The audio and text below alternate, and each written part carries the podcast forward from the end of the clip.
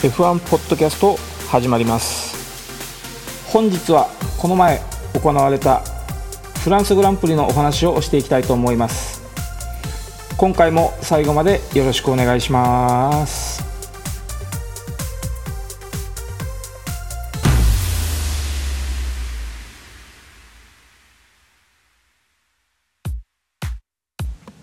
2008年以来の復活を果たした F1 フランスグランプリ。ポール・リカールサーキットでの開催は1990年以来実に28年ぶりとなっています。今年 F1 グランプリはこのフランスグランプリから史上初の3週連続での開催となります。各チームとも気の抜けない厳しい戦いの始まりです。それでは今回のフランスグランプリのお話をスタートしていきましょう。フリー走行1回目は通常より2時間遅い正午に始まっています。この時点で気温25度。路面温度は43度のコンディションです。とはいえここ数日ポール・リカールのある南フランスは言うまでもなくフランスは全国的に熱波に見舞われています。セッションが進むにつれどんどん暑さを増していくことでしょう。さらにこのコースで特徴的なのが小高い丘の上にあることから来る風の強さです。このセッションでも風速3メートル以上の北西の風が吹き続けています。開始後12分トロロッソホンダのブレンドン・ハートレーがターン6でスピン。続いてパワーがないと無線で訴えます。しかしトラブルではなくデプロイメントの問題だったようで周回しながらでは改善されないためピットインが指示されています。チームメイトのピエール・ガスリーも同じ問題に見舞われたようで早めにピットに向かっています。その後もターン6ではマクラーレンのストフェル・ワンドーンやフェラーリのキミ・ライコネンがほぼ同じようなスピンを期しています。どうやら追い風でリアのダウンフォースが一瞬抜ける現象が起きているようです。さらに開始から30分後にはターン8の減速区間のライン上をスロー走行していたストフェル・バンドーンに追突しそうになったルイス・ハミルトンがコースオフしながら辛くも避ける一幕も出ています。前半40分を終えてトップはレッドブルのダニエル・リカルド。一番硬いコンパウンドのソフトでウルトラソフトを履いたバルテリ・ボッタスにコンマ5秒以上の差をつけています。同じくウルトラソフトのキミ・ライコネンルイス・ハミルトンが続いています。1セット目のタイヤを返却する40分を過ぎて各社がピットインした中トロロッソのピエール・ガスリーだけが周回を続けています。どうやらピット内でのトラブルによりピットガレージ内の電源が落ちてしまい無線が使えなかったことによりガスリーに正確な時間の指示を伝えることができなかったようです。なおこのタイヤ返却期限の違反によりピエール・ガスリーには1万ユーロ約128万円の罰金が課されています。せっかくの彼の母国グランプリにちょっとしたケチがついた形でのグランプリのスタートを切ってしまったといったところでしょうか。後半セッションでは上位勢は主にウルトラソフトで周回を重ねていきます。ルイス・ハミルトンバルテリ・ボッタスのメルセデス勢がコンマ1秒差でワンツーを締めレッドブルのダニエル・リカルドがハミルトンからコンマ25秒落ちの3番手。4番手5番手にキミ・ライコネンセバスチャン・ベッテルのフェラーリ勢がつける形となっています。レッドブル勢のもう1台マックス・フェルスタッペンはひどいアンダーでどうしようもないと訴えて9番手にとどまり終盤に7番手まで順位を上げるのが精一杯だったようです。一方中団グループはハースのロマン・グロージャンがウルトラソフトで6番手。フォースインディアとトロロッソの4台はスーパーソフトに専念しピエール・ガスリーが8番手セルジオ・ペレスが9番手の速さを披露しています。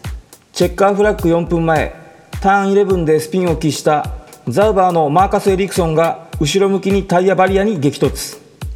マシンは炎上しましたがドライバーは無事に救出。事なきを得ましたがセッションは赤旗中断しそのまま終了となっています。フリー走行2回目のセッションが始まる前 FIA はピットレーン通過速度を時速80キロからモナコやメルボルン並みの60キロに下げる措置を発表しています。ピットレーンが通常のサーキットに比べてかなり狭くフリー走行1回目でもガレージから出ようとして曲がりきれずに止まってしまったキミ・ライコネンにハースやウィリアムズがあわや衝突というシーンもあったことからの措置のようです。カメラマンもこのセッションからピットロード外側の芝生からしか撮影ができなくなってしまっています。午後4時からのフリー走行2回目は雲一つない快晴の下始まります。気温は29度路面温度も51度まで上昇しています。風向きは真逆フリー走行1回目でスピンが頻発したターン6は向かい風になっています。路面温度が高いせいか序盤はフリー走行1回目より2秒以上遅いペースに。そんな中マックス・フェルスタッペンがスーパーソフトで1分34秒595のトップタイムを出しますが直後にソフトを履いたメルセデスのバルテリ・ボッタスがコンマ4秒以上も差をつけて首位に立ちます。その後ルイス・ハミルトンがスーパーソフトでチームメイトをコンマ24秒しのぎさらにタイムを更新していきます。中団勢ではトロロッソホンダのピエール・ガスリーが安定した速さを刻み開始後40分過ぎには1分34秒535の自己ベストでマックス・フェルスタッペンやキミ・ライコネンをしのぐ5番手につけます。その直後フォースインディアのセルジオ・ペレスがターン7のインについた瞬間に左リアが脱落。ガレージでの取り付けミスと思われます。これでセッションは9分間の赤旗中断です。セッション再開後は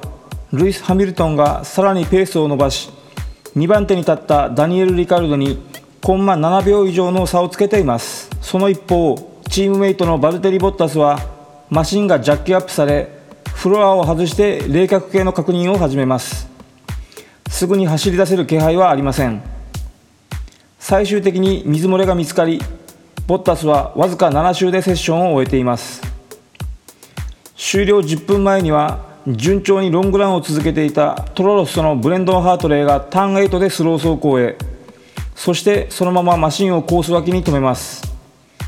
エンジン音がおかしいとの声が無線から流れておりパワーユニット由来のトラブルの可能性もあります。フランスグランプリ初日は両セッションともメルセデスのルイス・ハミルトンがトップ。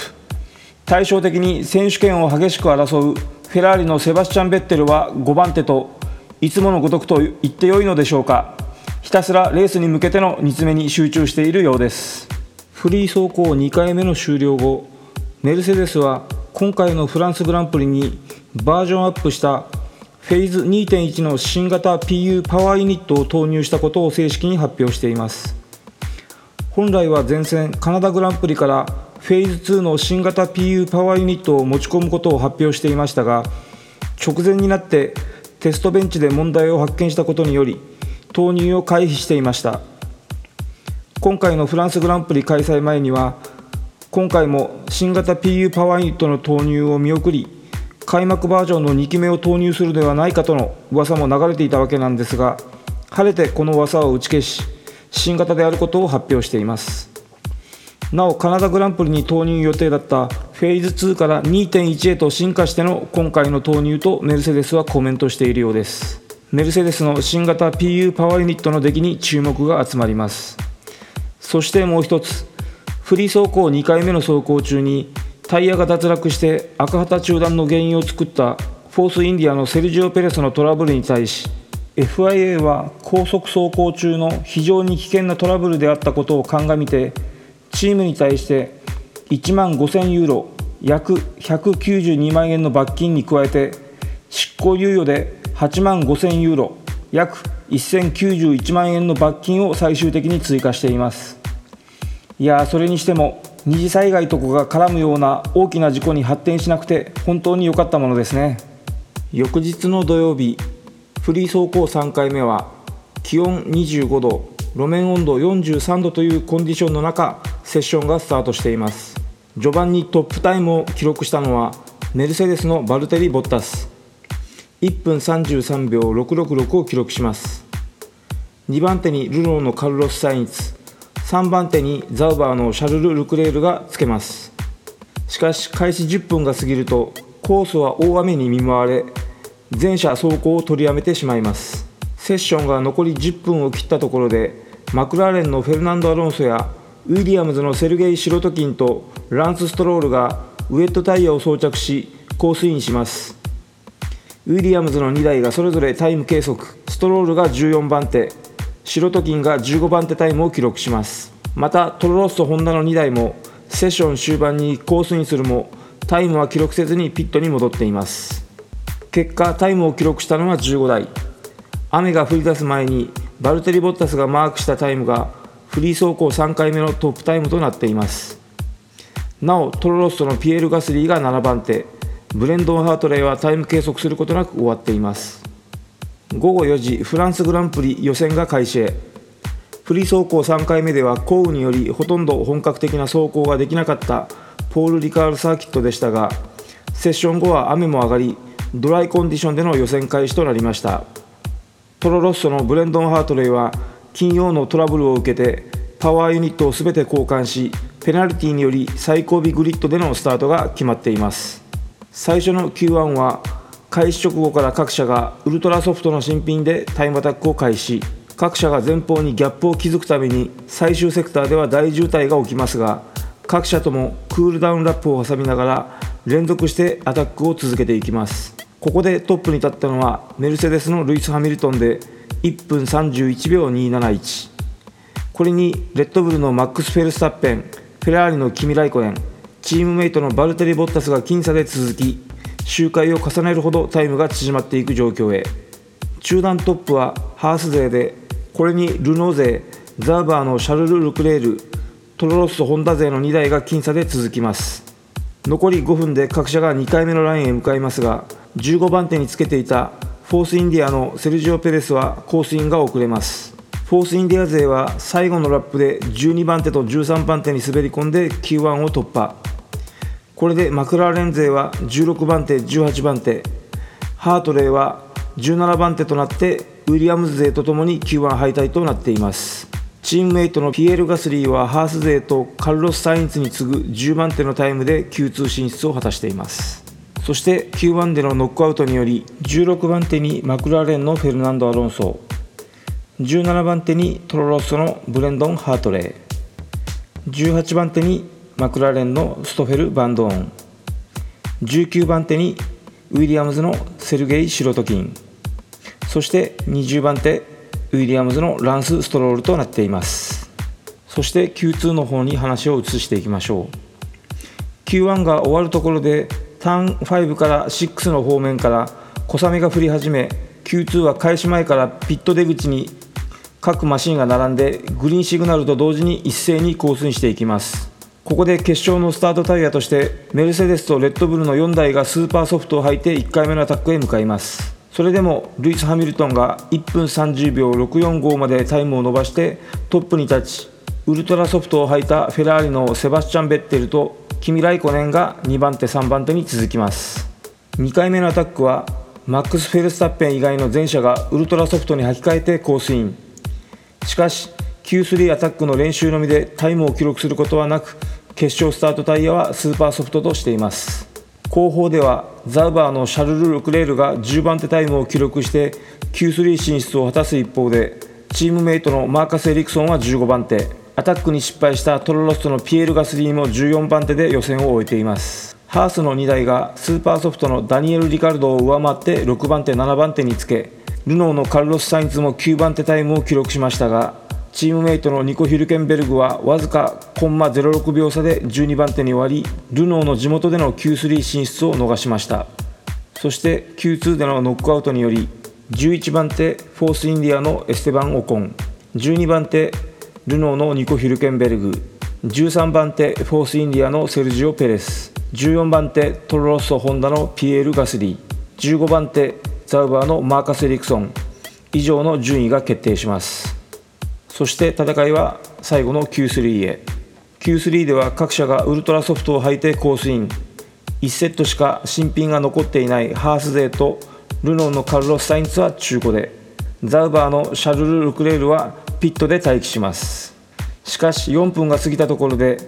ハースのロマン・グロージャンがターン3のエイペックスでリアが流れまっすぐコースオフしてターン4アウト側のウォールにクラッシュしてセッションは赤旗中断となります。午後4時58分残り8分弱でセッションは再開となるとまずはフェラーリのキミライコネンが単独でコースインし最後のアタックを行いますがターン4から5のところでややワイドとなりタイムロス。残り3分半でメルセデス勢がコースインすると他のマシンもこれに続きます。バルテリ・ボッタスが1分30秒147でトップに立ちますがチームメイトのルイス・ハミルトンが1分30秒029でコンマ118秒差逆転してポールポジションを奪い取ります。フェラーリのセバスチャン・ベッテルはターン6でワイドになるなど1周をうまくまとめきれずハミルトンにコンマ371秒差つけられて3番手。レッドブル勢は4番手5番手にとどまっています。Q2 まで好調だったハース勢はその勢いを維持することができず7番手にルノーのカルロス・サインズ。8番手にはザウバーのシャルル・ルクレールが飛び込んで9番手にケビン・マグヌスセン。10番手ロマン・グロージャンという最終結果となっています。6月24日現地時間午後4時10分フランスグランプリ決勝がスタートへ。朝から好天に恵まれていましたが次第に雲が多くなり午後5時以降は降水確率が高い予報もある中での決勝スタートとなりました。トロロッソのブレンドン・ハートレーは金曜夜のパワーユニット交換により最後尾グリッドスタートとなり18番手以下が1つずつ繰り上がっていますがそれ以外に変動はありません。上位ではメルセデスとレッドブル。11番手以下ではトロロッソのピエール・ガスリーとザウバーのマーカス・エリクソン。マクラーレンの2人がスーパーソフトルノーのニコ・ヒュルケンベルグとフォースインディアのセルジオ・ペレスがソフトをスタートタイヤに選んでいます。タイヤのデグラデーションは極めて小さくドライならばワンストップのレースとなることが予想されています。スタート直後のターン1で3番手セバスチャン・ベッテルは2番手バルテリ・ボッタスの左リアに接触しボッタスはスピンしてパンク。ベッテルはフロントウイングにダメージを負って共に最後方への後退とピットストップを余儀なくされています。この混乱に乗じてターン1からターン2をショートカットするマシンが多く後方ではやや混乱した状態のままターン3へとアプローチへ。ここでインをついたピエール・ガスリーとアウトから入ってきたエステバン・オコンが接触し2人のフランス人ドライバーは共にここでリタイアとなっています。トロロッソ・ホンダはこれで前線のカナダグランプリに続いて2戦連続でオープニングラップで1台のマシンを失う形となっています。ピエール・ガスリーとエステバン・オコン。若い2人は初めての母国グランプリでしたが1周もせずにリタイアする形に非常に残念でしょうね。この接触でセーフティーカーが導入されウィリアムズ勢とフェルナンド・アロンソはピットインをしてソフトタイヤに履き替え最後まで走り切る作戦に出ます。バルテリ・ボッタスとセバスチャン・ベッテルも最後尾から同様の作戦を取ったようです。トロロッソのブレンドン・ハートレーも同様の戦略を検討したようですがステイアウトでプラン A のまま行くことを選択します。レースは6周目に再開となり上位は首位ルイス・ハミルトン2番手マックス・フェルスタッペン3番手カルロス・サインズ4番手にダニエル・リカルト5番手ケビン・マグヌスセン6番手シャルル・ルクレールという上位の顔ぶれとなっています。後方から追い上げるセバスチャン・ベッテルはターン4でフェルナンド・アロンソに接触しスピンさせてしまいます。9周目ダニエル・リカルドがターン8でカルロス・サインツを抜いて3番手に浮上。キミ・ライコネンもこれに続いて4番手に上がります。最後尾に落ちたセバスチャン・ベッテルとバルテリ・ボッタスは集団勢を次々にパスしていきます。ベッテルはハミルトンからワンストップ分の20秒以内にとどまろうとトライしますがターン1の接触に対して5秒加算ペナルティの裁定が下ります。彼らを前に行かせたブレンドン・ハートレーも続いてザウバーのマーカス・エリクソンをパスし14番手まで順位を上げます。トップのルイス・ハミルトンは15周目を過ぎたあたりからペースをアップしてファステストラップを連発し2番手マックス・フェルスタッペンは首位ハミルトンから5秒。ダニエル・リカルドは8秒とじわじわと離されていきます。25周目に2番手マックス・フェルスタッペンがピットインすると翌週26周目に5番手のカルロス・サインズ。28周目に3番手ダニエル・リカルドがピットインしましたがルイス・ハミルトンは依然として高ペースを維持して走り続けます。ハミルトンは33周目にピットイン。直後にキミ・ライコネンもピットインしハミルトンが再び首位に戻ります。ペースが振るわないバルテリ・ボッタスは39周目にピットインして新品のスーパーソフトに交換しプッシュする作戦に切り替えます。これを見て同じようにペース不足に苦しみながらもボッタスの位置を気にしてステイアウトしていたフェラーリのセバスチャン・ベッテルも翌週ピットインして中古のウルトラソフトに履き替えます。この2台はハイペースで中団勢を追いかけていきます。スーパーソフトを履いたため高ペースを維持していたキミ・ライコネンは47周目のバックストレートでダニエル・リカルドを捉えてパスし3番手に浮上します。残り4周の時点で6番手を走っていたルノーのカルロス・サインツがパワーユニットに問題を抱えてパワーが低下。背後に迫ったケビン・マグヌッセンとバルテリ・ボッタスが簡単にパスして6番手7番手に浮上します。その直後ターン10でウィリアムズのランス・ストロールが左フロントタイヤにデラミネーションが発生しフロントウィングを叩いて壊しデブリが散らばったためバーチャルセーフティーカーが入ります。最終ラップのターン6でバーチャルセーフティーカー解除となりましたが結局そのままチェッカーフラッグを迎えルイス・ハミルトンが28年ぶり開催のポール・リカールを初制覇。マックス・フェルスタッペンが2位。キミ・ライコネンが3位という表彰台となりました。ダニエル・リカルドはフロントウイングにダメージがあったためペースが低下し4位。セバスチャン・ベッテルは5位まで挽回しましたがバルテリ・ボッタスはバーチャルセーフティーカーの影響もありケビン・マグヌッセンをかわしきれずに7位。カルロス・サインツは8位でレースを終えています。ルノーのニコ・ヒュルケンベルグが9位。予選で構想を見せたザウバーのシャルル・ルクレールは10位で1ポイントをゲットしています。母国グランプリでただ1人生き残ったロマン・グロージャンでしたが結果は11位。またしても今シーズン初ポイントのゲットはなりませんでした。そしてトロロッソのブレンドン・ハートレイは14位でフィニッシュをしています。それではこのフランスグランプリが終わってのポイントランキングを紹介していきましょう。まずはドライバーズチャンピオンシップから。トップは145ポイントでメルセデスのルイス・ハミルトン。2位は14ポイント差の131ポイントでフェラーリのセバスチャン・ベッテル。3位は96ポイントでレッドブルのダニエル・リカルド。4位に92ポイントでメルセデスのバルテリ・ボッタス。5位に83ポイントでフェラーリのキミ・ライコネン。6位に68ポイントでレッドブルのマックス・フェルスタッペン。7位に34ポイントのルノーのニコ・ヒュルケンベルグ。8位に32ポイントでマクラーレンのフェルナンド・アロンソ。9位に28ポイントでルノーのカルロス・サインツ。10位に27ポイントでハースのケビン・マグヌスセン。以上のトップ10になります。そしてコンストラクターズ選手権の方はトップが237ポイントでメルセデス。2位に23ポイント差で214ポイントのフェラーリ。3位に164ポイントでレッドブル。4位に62ポイントでルノー。5位に40ポイントでマクラーレン。6位に28ポイントでフォースインディア。